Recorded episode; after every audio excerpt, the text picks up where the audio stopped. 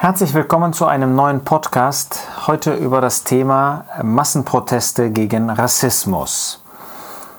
Hintergrund dieser Massenproteste, die wir in den letzten Tagen mitbekommen haben, ist der Tod von George Floyd, einem dunkelhäutigen Amerikaner, der bei einer Polizeikontrolle ums Leben gekommen ist. Wir haben nicht zu prüfen, was genau passiert ist. Wir können das auch letztlich nicht beurteilen, ist einfach nicht unsere Aufgabe. Aber wir stellen fest, dass äh, dieser Tod und vergleichbare auch ähm, Vorkommnisse dazu geführt haben, dass inzwischen sich ein solcher Druck aufgebaut hat in Amerika und inzwischen weltweit, dass sehr viele Massenproteste abgelaufen sind. Wir hören auch davon, dass ernsthafte Christen, vorbildliche Christen, auch solche, die wir schätzen, dazu aufrufen, mitzumachen, dass wir als Christen auch eine Aufgabe haben im Kampf gegen den Rassismus.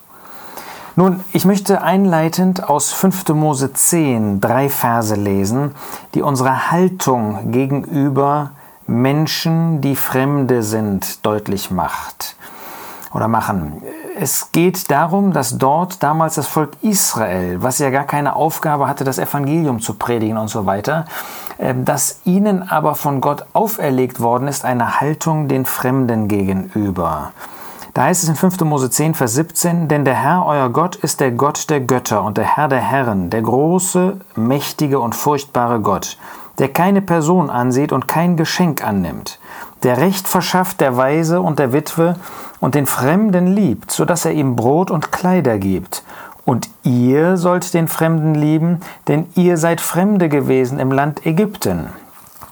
Das heißt, wir sehen hier, dass Gott ein Herz für den Fremden hat, dass Gott ausdrücklich seine Liebe, seine Zuwendung dem Fremden gegenüber ausdrückt und dass er sein eigenes Volk ermahnt, entsprechend auch zu leben und den Fremden zu lieben, dass sie sich bewusst machen sollen, dass sie selbst früher einmal Fremde gewesen sind und dass sie deshalb eigentlich mitempfinden können sollten, was Fremde eben erleben, wie es Fremden ergeht. Im Neuen Testament geht es in einer zweiten Stelle, die ich kurz vorstellen möchte, darum, dass es innerhalb der Gläubigen, innerhalb der Christen ohnehin keine solchen Unterschiede mehr geben sollte. Wir lesen in Galater 3, Vers 27, denn so viele ihr auf Christus getauft worden seid, ihr habt Christus angezogen. Da ist nicht Jude noch Grieche, da ist nicht Sklave noch Freier, da ist nicht Mann und Frau, denn ihr alle seid einer in Christus Jesus. Das heißt, inmitten der Gläubigen gilt erst recht, dass es da keine Unterschiede geben sollte.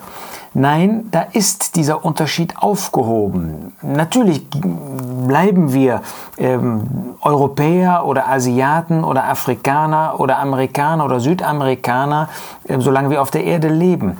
Aber für unsere Beziehungen, für unsere geistlichen Beziehungen und damit auch für unser Miteinander soll und darf das keine Rolle spielen. Nun, wenn wir das einmal zugrunde legen, dann wollen wir uns zweitens fragen, kennen wir Rassismus nicht in unseren Herzen? Gibt es nicht doch auch in unseren Herzen solche Gedanken manchmal, die mit Rassismus zu tun haben? Gott hatte nicht von ungefähr im fünften Buch Mose und auch in anderen Büchern vielfach über den Fremden gesprochen, darüber, dass man so leicht Unterschiede macht. Ich nehme einen Vers aus 5. Mose 1, Vers 16. Und ich gebot euren Richtern in jener Zeit und sprach, hört die Streitsachen zwischen euren Brüdern und richtet in Gerechtigkeit zwischen einem Mann und seinem Bruder und dem Fremden bei ihm. Offenbar hat Gott von Anfang an die Gefahr gesehen, ähm, dass man einen Unterschied macht, ähm, schon zwischen sich und seinem Bruder, aber erst recht zwischen sich und einem Fremden. Und dass auch wir heute nach wie vor in Gefahr stehen, einen Unterschied zu machen zwischen uns und solchen, die anders sind. Vielleicht von der Hautfarbe, vielleicht von der Kultur, vielleicht von der Bildung, vielleicht von dem Vermögen. Unterschiede machen. Und interessanterweise wird in dem Neuen Testament ebenso diese Haltung den Fremden gegenüber von Gott ausdrücklich betont. In einem Zusammenhang, der uns jetzt nicht weiter äh, betrifft, wo es um Witwen geht, heißt es nur, so jemand ist eine wirkliche Witwe in Gottes Augen, die 1. Ähm, Timotheus 5, Vers 10, Fremde beherbergt hat, die also ein Herz für Fremde auch gehabt hat. Ähm, die Gastfreundschaft ist ja gerade eine Freundschaft an Fremden, an solchen, die man nicht kennt. Und da ist die Frage, sind wir wirklich solche, die eine Zuwendung zu solchen Menschen haben? Nicht nur zu Gläubigen, sondern auch zu Ungläubigen, aber auch bei Gläubigen. Äh, Im dritten Johannesbrief wird das ausdrücklich gesagt, ähm, dass man solche Brüder, die man nicht kennt, die von ferne kommen, aber von denen man ein Zeugnis hat, zum Beispiel durch einen Empfehlungsbrief, dass sie wirklich ähm, dem Herrn dienen, dass wir ihnen offene Häuser gegenüber haben. Wie ist das im Blick auf Fremde?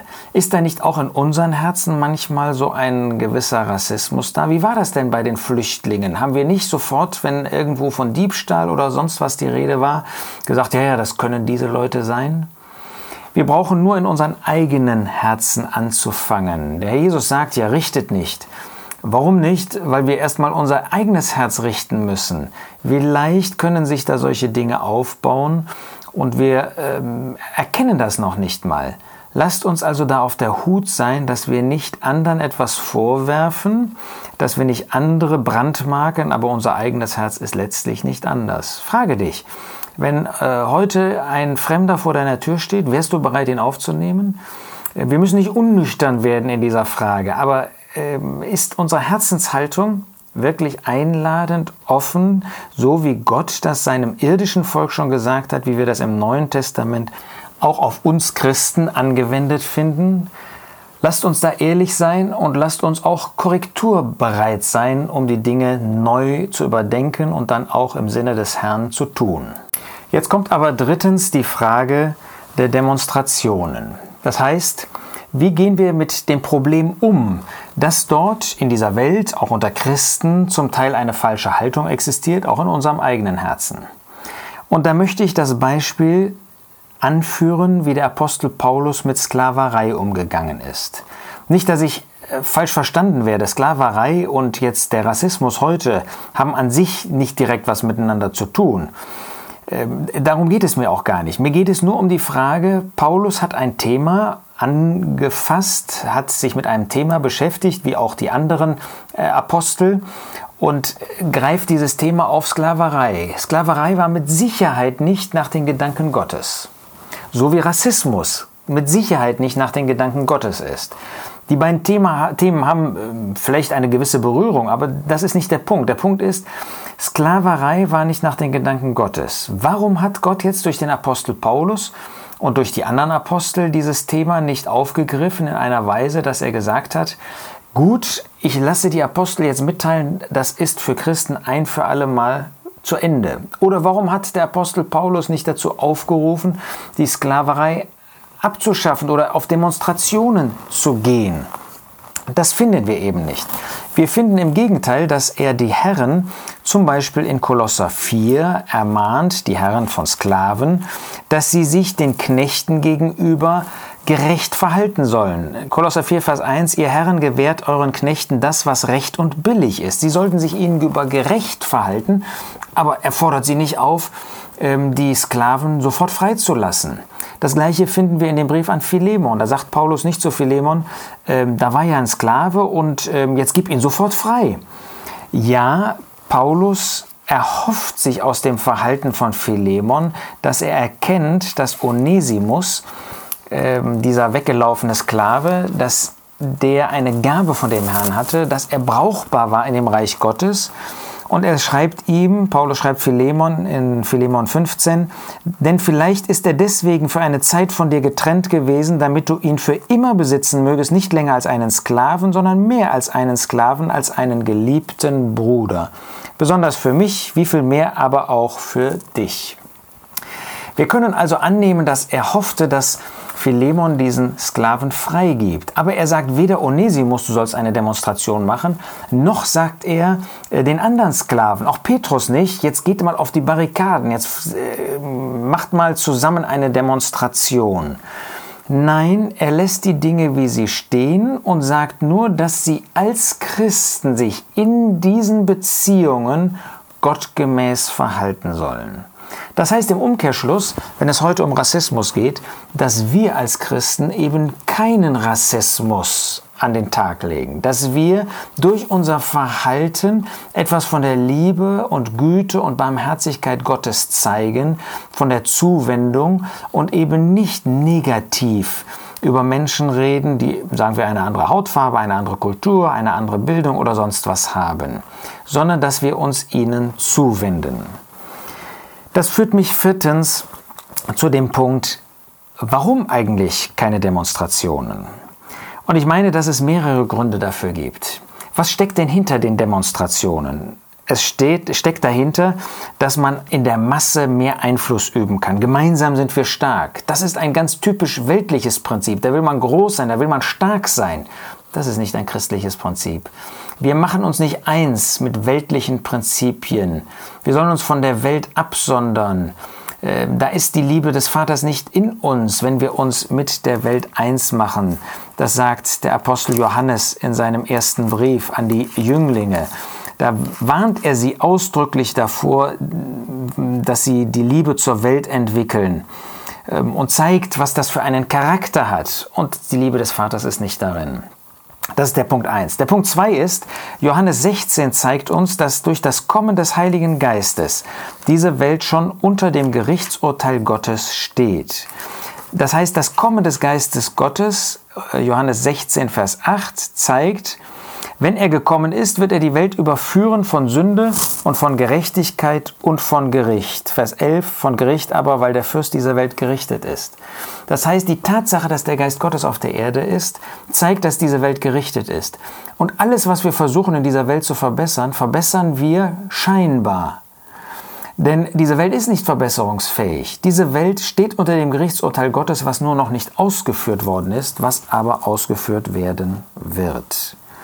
Das heißt, wir können die Welt nicht verbessern. Wir können uns verändern. Wir haben auch eine Aufgabe, in unserer Umgebung etwas von dem Licht Gottes auszustrahlen. Wir können auch in persönlichen Gesprächen natürlich, wenn wir sowas erleben, ähm, sagen, das ist nicht recht, sich so zu verhalten, so zu spotten, so zu reden über andere Menschen.